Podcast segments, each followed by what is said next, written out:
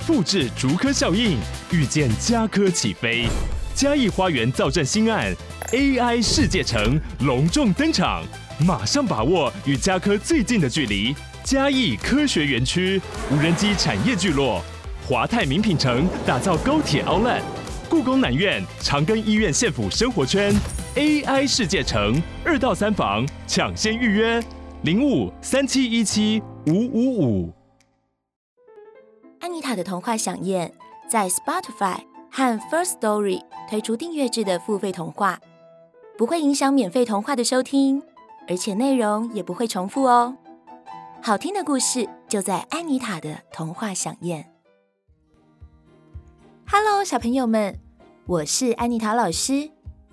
紫金树是一种生长在中国的特有植物，会开出紫红色或粉红色，像停满很多蝴蝶一样的花朵，非常漂亮。今天安妮塔老师准备了一个故事要来跟大家分享，这个故事叫做《三兄弟和紫金树》。从前有一个地方住着一户姓田的人家，父母加上兄弟三人，一家五口过着平凡快乐的日子。每到傍晚，是他们一天中最悠闲的时光。爸爸从田里耕种回来，妈妈忙了一天的家事，三兄弟也都各自做完自己的工作，一家人就坐在院子里的一棵老紫金树下吃饭聊天，非常开心。这棵老紫金树长得非常高大，枝叶也很茂盛，绵绵密密地纠缠在一起，好像永远保护着这个家一样。每年春天，心形的叶子中间会开出一朵朵紫红色的花，好像树上停了许多蝴蝶。爸爸常在晚饭后抚摸着树干，对三兄弟说：“这棵树啊，早在祖父的祖父那时候就有了。”它就好像是我们的家人一样，你们可得好好爱护它哦。说着说着，爸爸又喜欢指着树干和树枝说：“你们看，这棵树除了树干之外，还有三只粗壮的树枝，就像我们家一样。树干就像爸爸妈妈，三根树枝就像是你们三个兄弟。大家一定要和和乐乐地生活在一起。”才能像这棵树一样长得那么茂盛，那么结实。田家三个兄弟各有所长，老大的头脑很好，在家里专门管理钱财；老二的手脚勤快，是种田的高手；老三呢，最喜欢照顾动物，家里的牛啊、猪啊，全都让他养得又肥又壮。稻米收成之后，也总是由他带到市场去卖。三兄弟平常分工合作，互相帮忙，因此整个家也越来越兴旺。不久之后，他们的父母相继过世，可是三兄弟依然相亲相爱地生活在一起，真的就像紫金树的三根树枝一样，紧紧地缠绕在一起。这年春天，紫金树上又开满了紫红色花朵，三兄弟的稻米长得好，牛羊养得壮。房子也整修得干干净净，这个情况让隔壁的邻居看在眼里，十分嫉妒。他心想：好啊，你们三个人同心协力，让田里的收成越来越好，村子里就你们家最有钱，真是让人讨厌。我一定要想个办法让你们分家。于是第二天一大早，他就跑到大哥那里，对他说：“哎，田老大。”我看你们三个兄弟中啊，算你最辛苦了。你那两个弟弟只要动动手脚就没事了，不像你一直要动脑伤神，真不公平。你们为什么不分家呢？大哥正在算账，心里正烦，听他这么一说，不禁想着：对啊，我们为什么不分家呢？邻居又跑到田里去找二哥说：“二哥啊，二哥啊。”怎么都是你在种田呢？真是辛苦，不像你哥哥弟弟，整天都在家里享福，真不公平。你们为什么不分家呢？二哥在太阳下忙了一个早上，一身大汗。听邻居这么一说，也想，对呀，真不公平，分家吧。到了下午，邻居又跑到猪舍去找三弟，假装好心的说：“哎呦，臭死了！我说老三呐、啊，你怎么每天都跟这些动物在一起呢？你那两个哥哥啊，也真狠心，把自己不愿意做的事情都推给你，真不公平！你们为什么不分家呢？”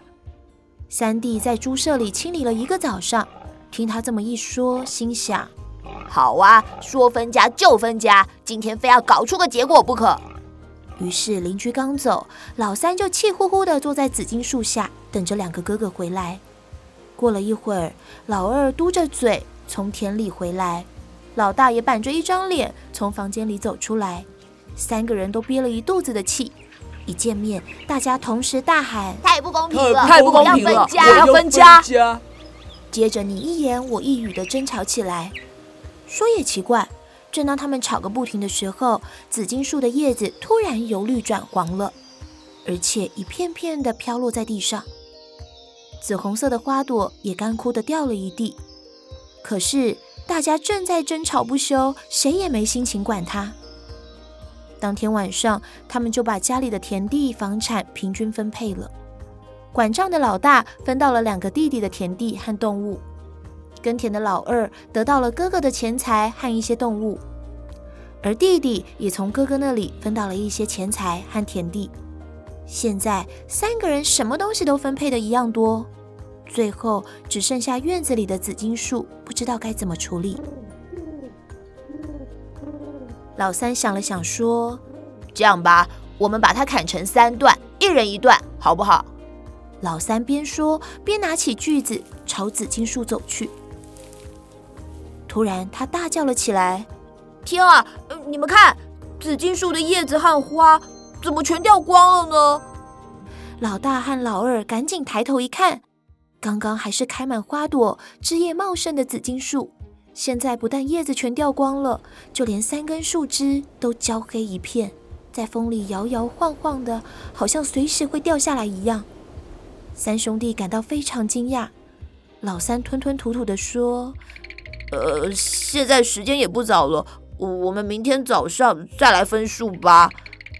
老大、老二心里也很害怕，连忙说：“呃，好好好，我们明天早上再来。”于是就各自回房去了。